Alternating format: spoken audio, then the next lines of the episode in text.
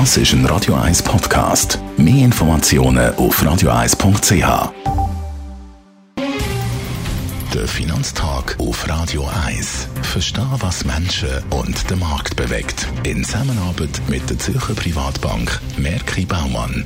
www.merkibaumann.ch ich bin verbunden mit dem Gerard Biasco, Anlagechef der Privatbank Merki Baumann. Die US-Konjunktur wird wieder stimuliert, zum dritten Mal in zwölf Monaten.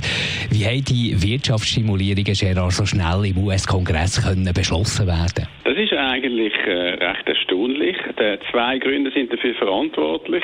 Das eine ist das Prozedere. Man hat so eine genannte Budget Optimierung gemacht, Budgetveränderungsprozess benutzt und so hat man eigentlich können mit weniger als 60 von den Senatoren das durchbringen.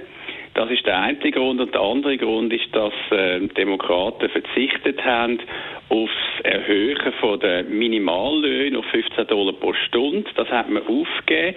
Und das ist der Grund, wieso relativ schnell das Paket äh, die dritte Konjunkturstimulierung von der USA innerhalb von zwölf Monaten äh, hat können durchkommen. Man muss sich das auf der Zunge zergehen lassen.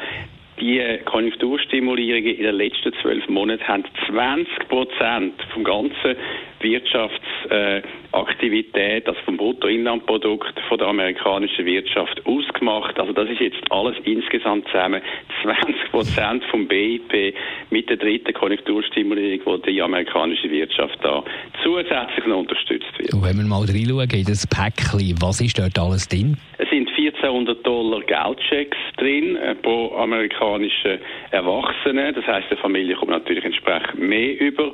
Es ist auch äh, drin die äh, Weiterführung von der Arbeitslosenunterstützung um 300 Dollar pro Woche.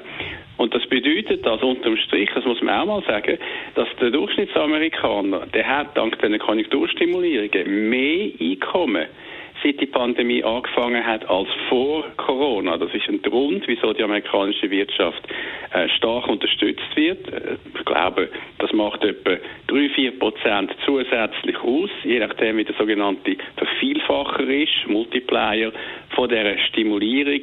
Insgesamt muss man die amerikanische Wirtschaftsprognose fürs Wachstum für das ganz klar aufrevidieren. Das ist ganz klar. Was bedeutet die äh, Konjunkturstimulierung jetzt die dritte für die Finanzmärkte? Das stützt natürlich die Aktien gegen die Obligationen. Weil eine stärkere Konjunktur führt zum Anstieg von der Nachfrage, führt zum Anstieg von der Inflation von tiefen Niveaus, führt aber vor allem zum Anstieg von der Unternehmensgewinn.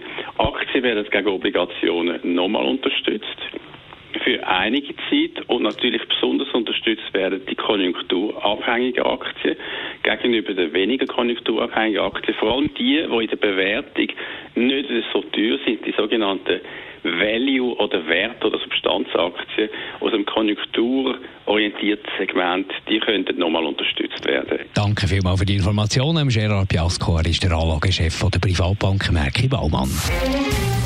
Der Finanztag gibt es auch als Podcast auf radioeis.ch. Präsentiert von der Zürcher Privatbank Merki Baumann. www.merkibaumann.ch